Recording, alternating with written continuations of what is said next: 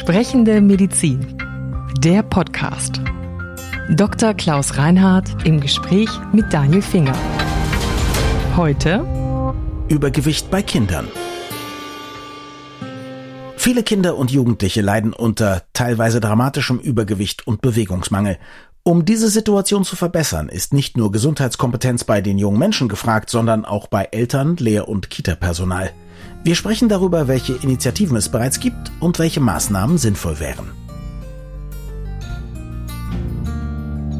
15,4 Prozent der Kinder und Jugendlichen sind übergewichtig, 5,6 Prozent sogar adipös. Mit dem übergewichtig mache ich als Vater von vier Kindern mir nicht so viel Sorgen. Adipös ist, glaube ich, schon schlimmer, ne? Also ich würde mir schon beim Übergewicht Sorgen machen, Okay. definitiv. Hängt vom Lebensalter ab. Wenn Okay. so ein Heranwachsender oder ein Kind von fünf, sechs Jahren vielleicht mal vorübergehend ein bisschen übergewichtig ist, dann verwechselt sich das vielleicht auch, wie es so schön bei uns in Westfalen heißt. Das muss man sich ein bisschen anschauen. Wenn man aber das sieht und feststellt, da besteht auch gleichzeitig Bewegungsmangel und eine Neigung zum Essen von Junkfood oder was auch immer, dann glaube ich, muss einem das Gedanken machen, schon zum Zeitpunkt des Übergewichts. Bei Adipositas, bei Kindern muss einem erhebliche Gedanken machen. Okay, bei mir war das persönlich so, ich hatte glaube ich auch zwischen 12 und 16 nochmal eine Phase, wo ich richtig mopsig war. Das war die Phase, wo ich nur noch vor dem Computer saß, hat sich dann aber auch gegeben. Deswegen bin ich vielleicht relaxter. Wenn wir von adipös sprechen, was meinen wir dann und was sind auch die gesundheitlichen Folgen für die Kinder? Naja, adipös gibt es klare Standards, wenn der Body Mass Index eines Kindes bei der Körpergröße entsprechend des Gewichts in Relation zur Körpergröße eine bestimmte Dimension überschritten hat. Und was es für Folgen hat, die Folgen sind natürlich zahlreich. Das fängt an bei Stoffwechselstörungen. Der sogenannte Typ 2 Diabetes, also der Diabetes, der eigentlich im älteren Lebensalter bei Menschen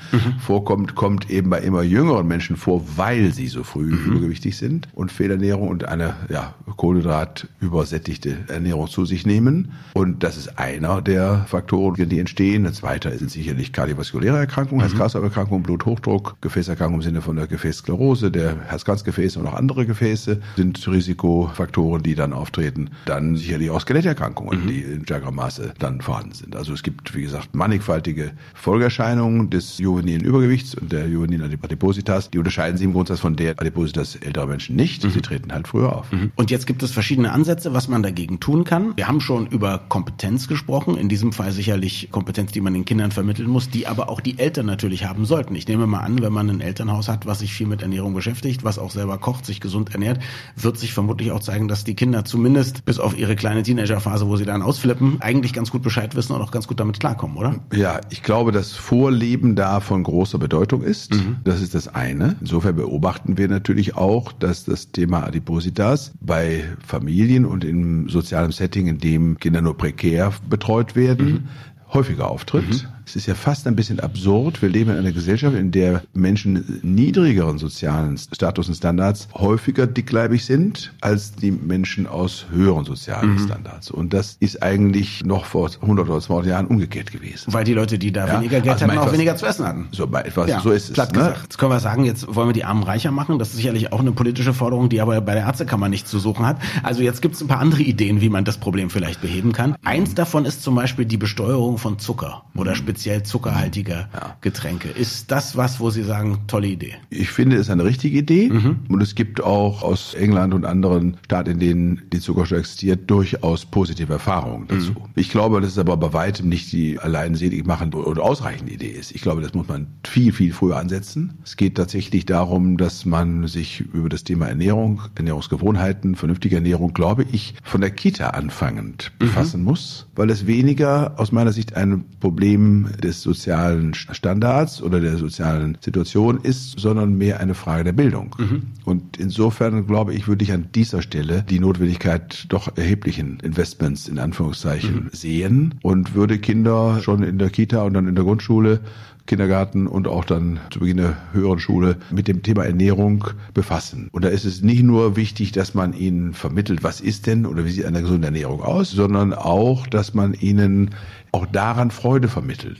Ja, wenn also sozusagen das Essen der gesunden Dinge keinen Spaß bereitet, in Anführungszeichen, und alle die Dinge, die einem Spaß machen beim Essen, dann aber dazu führen, dass man adipös wird, dann muss man, glaube ich, an diesem Setting etwas ändern. Haben wir natürlich noch ein zweites Problem, würde ich sagen. Also meine Kinder waren in Kitas Kitas, wo sehr gesund gekocht wurde. Natürlich von einem Lieferanten, die haben leider nicht selber gekocht. Und meine Kinder haben da nicht gerne gegessen, weil da immer noch sehr viel übrig war und ich das kosten durfte, wusste ich warum. Weil die Zutaten waren zwar gesund, aber geschmeckt hat's nicht. Das ist natürlich dann auch ein Problem. Ja? Das ist ein großes Problem. Das ja. ist das, was ich meine. Ne? Also es wird zu wenig, wenn ich den Kindern Dinge anbiete, die dann zwar gesund sind, aber nicht schmecken und ihnen keine Freude bereiten. Und ich fände es viel klüger, warum wird denn nicht gekocht? Mhm. Warum wird nicht gemeinsam gekocht? Was für ein toller Event. Warum kochen nicht zehn Kinder gemeinsam in einer kleinen Küche in der Grundschule und üben das und lernen das? Das ist ja auch ein Erfolgserlebnis, wenn man was gekocht hat. Das geht relativ schnell, da hat man ein, zwei Stunden was damit zu tun und dann ist es etwas, was auf dem Teller hat, was mhm. einem vielleicht schmeckt, was man selbst gemacht hat. Also viele Erlebnisse, Dinge, die eigentlich ja vor Jahrzehnten noch Selbstverständlichkeiten waren und gar nicht so mhm. in dieser Form von Vermittlung bedurften, sind in dieser arbeitsteiligen Wohlstands- und Industriegesellschaft irgendwie verloren gegangen. Wir müssen sie jetzt sozusagen künstlich neu wieder erfinden und aufbauen. Da haben Sie völlig recht. Und es gibt auch ganz spannende Untersuchungen, die zeigen, Leute, die alles selber machen, selbst die ungesunden Sachen, also selbst den Kuchen, den sie backen und so weiter,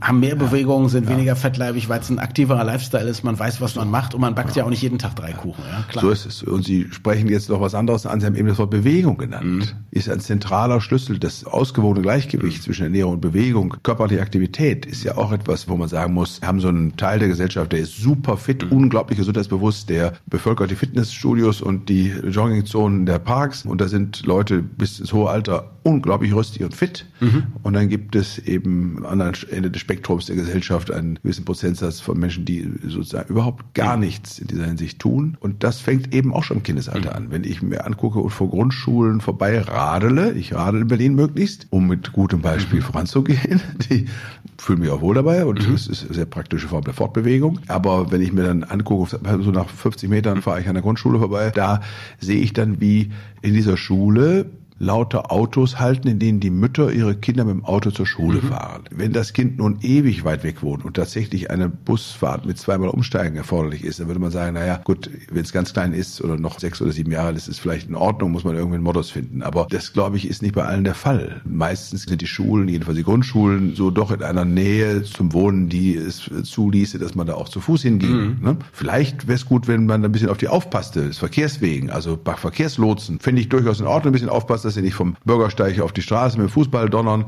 Oder man läuft mit ja. seinem Kind gemeinsam Oder man läuft gemeinsam, wenn man die Zeit hat. Auch das ist gut. So ja. ist es. Kann man kleines Speech halt miteinander und sich erzählen, was gestern los war. Jetzt haben Sie gesagt, Zuckersteuer finden Sie an sich eine gute Idee. Das möchte ich nochmal, wie es modern so heißt, challengen. Ja. ja. Weil ich würde sagen, wenn wir sagen, ey, ein zu hoher Zuckergehalt, wo drin auch immer, ist ungesund, dann finde ich, sollte man das vielleicht eher verbieten. Wenn wir es teurer machen, dann werden wir doch wieder nur die Reichen fett. Das finde ich nicht in Ordnung. Also, was ich meine, wenn man Schon, findet, irgendwas ist schädlich, warum dann nicht gleich sagen, äh, nein? Weil ich glaube, dass wir mit dem Verbot von solchen Dingen ja in der Geschichte nur ganz schlechte Erfahrungen gesammelt haben. Mhm. Also ich sage mal, dann haben wir ähnlich wie wir früher während der Prohibition die Speakeasies hatten, in denen man mhm. sozusagen schön Jazz hörte in Chicago und dann aber aus Teetassen Whisky trank. Sie fürchten einen Software-Schwarzmarkt. Ja, also dann könnte ich mir, so ist es, dann könnte ich mir vorstellen, dass Zucker unterm Ladentisch gehandelt wird oder die Bounties oder was auch immer. Also ich würde deshalb sagen, ich glaube, dass das Unsinn ist, mhm. das zu verbieten. Ich glaube, dass es gut ist, es zu kennzeichnen, mhm. klar zu machen, was beinhaltet es, dass es gut ist, darüber aufzuklären, Bildung zu mhm. fördern, wie man damit umgeht. Das ist ja überhaupt gar nicht schlimm, wenn jemand mal Schokolade isst oder was Süßes isst. Darum geht es ja gar nicht. Es geht mhm. einfach darum, wie verhält er sich zu seinem Körpergewicht, mhm. seinem Bewegungsdrang oder Aufkommen und wie sieht es in, in einer Langfristperspektive aus. Andere Ideen, die die Bundesärztekammer, glaube ich, auch gut heißt, ist ein Werbeverbot, speziell jetzt für ungesunde Nahrungsmittel für Kinder. Das finde ich zum Beispiel sehr gut. Ja. Das finde ich auch sehr gut. Ich finde es ja einfach eine Zumutung, dass wir unverändert an den Kassen der Supermärkte die Süßigkeiten für Kinder auf Ebene, mhm. auf Augenhöhe haben, dass die Kleinen, wenn sie dann mit der Mutter an der Kasse stehen, das sehen und natürlich sofort angeregt sind, sich das auch kaufen zu wollen und dann den Müttern mhm. quengelt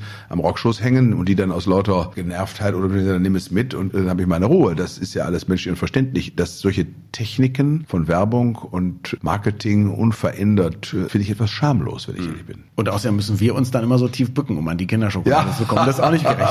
ja.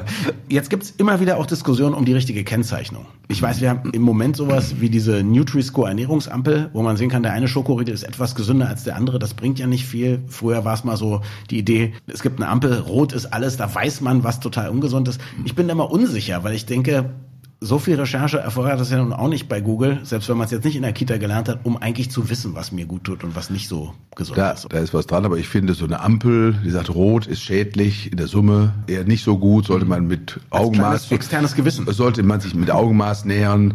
Gelb ist dann so irgendwo dazwischen und Grün kann man eigentlich ziemlich unbedingt zu sich nehmen. Macht's ganz einfach beim Backen des Warenkorbs. Wenn das mit Overengineering versucht wird, in irgendeiner besonderen Relation zu dem gleichwertigen Nahrungsmittel und so weiter herzustellen, hilft es natürlich wenig. Und im Grundsatz haben Sie völlig recht. Es bedarf einem grundsätzlichen Bewusstseinsveränderung im Umgang mit Nahrungsmitteln. Wir mhm. haben ja in einer Gesellschaft, bei der die Nahrungsmittel ja industriell produziert werden, auch in der Landwirtschaft. Und da muss man, glaube ich, sagen, was wir da an Mengen produzieren. Wenn man mhm. also durch einen Supermarkt durchgeht und geht an den Regalen der Spirituosen vorbei, 20 Meter am Stück oder so. Mhm. Wenn ich mir überlege, was ich an Spirituosen zu mir nehme, aufs Jahr bezogen, mhm. dann weiß ich gar nicht, wer das alles trinkt. Mhm. Aber wenn das nicht getrunken würde, glaube ich nicht, dass die Regale da mhm. stünden. Schon gar nicht in dem Umfang. Mhm. Und da steht bei Edeka eins und bei, was ich, Rewe und wie sie alle heißen, 100 Meter weiter genau das Gleiche. Und auch da scheint es sich zu lohnen, so ein Regal aufzubauen. Mhm. Und das gilt dann aber für Fleisch und Wurstwaren und für andere Dinge ganz genauso, die im Übrigen von einer Qualität sind. Ich habe viele bäuerliche Vorfahren unter meinen Vorfahren und kenne noch Situationen, in denen ja das fast ein bisschen bilderbuchartig zuging auf dem Bauernhof. Mhm. Früher hieß es in Westfalen, ein Schwein muss zwei Winter gesehen haben.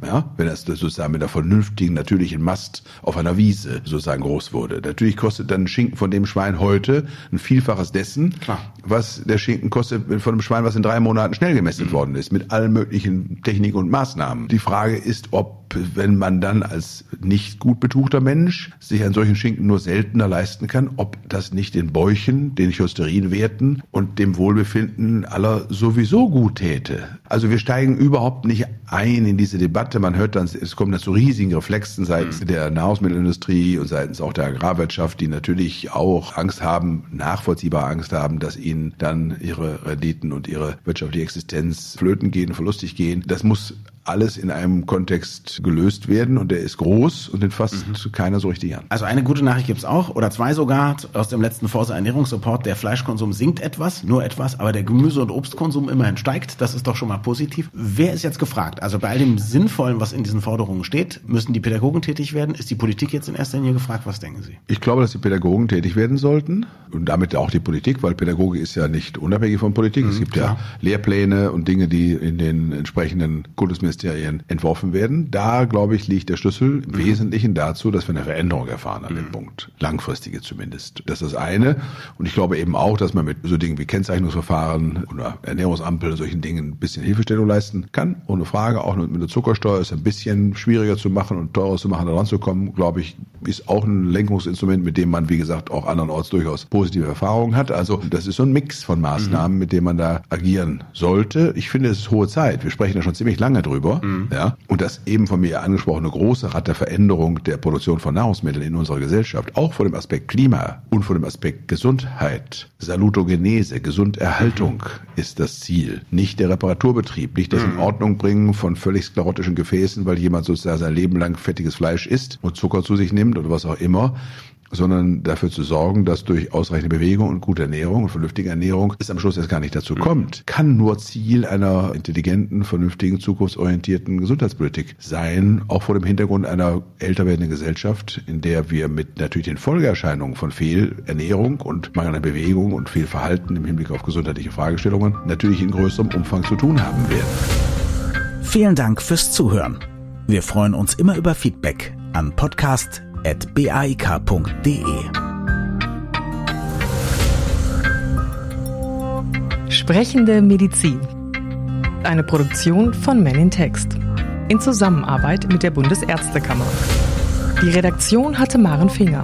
Unsere Musik stammt von Klaas Oehler. Wir freuen uns über Feedback an podcast.baek.de.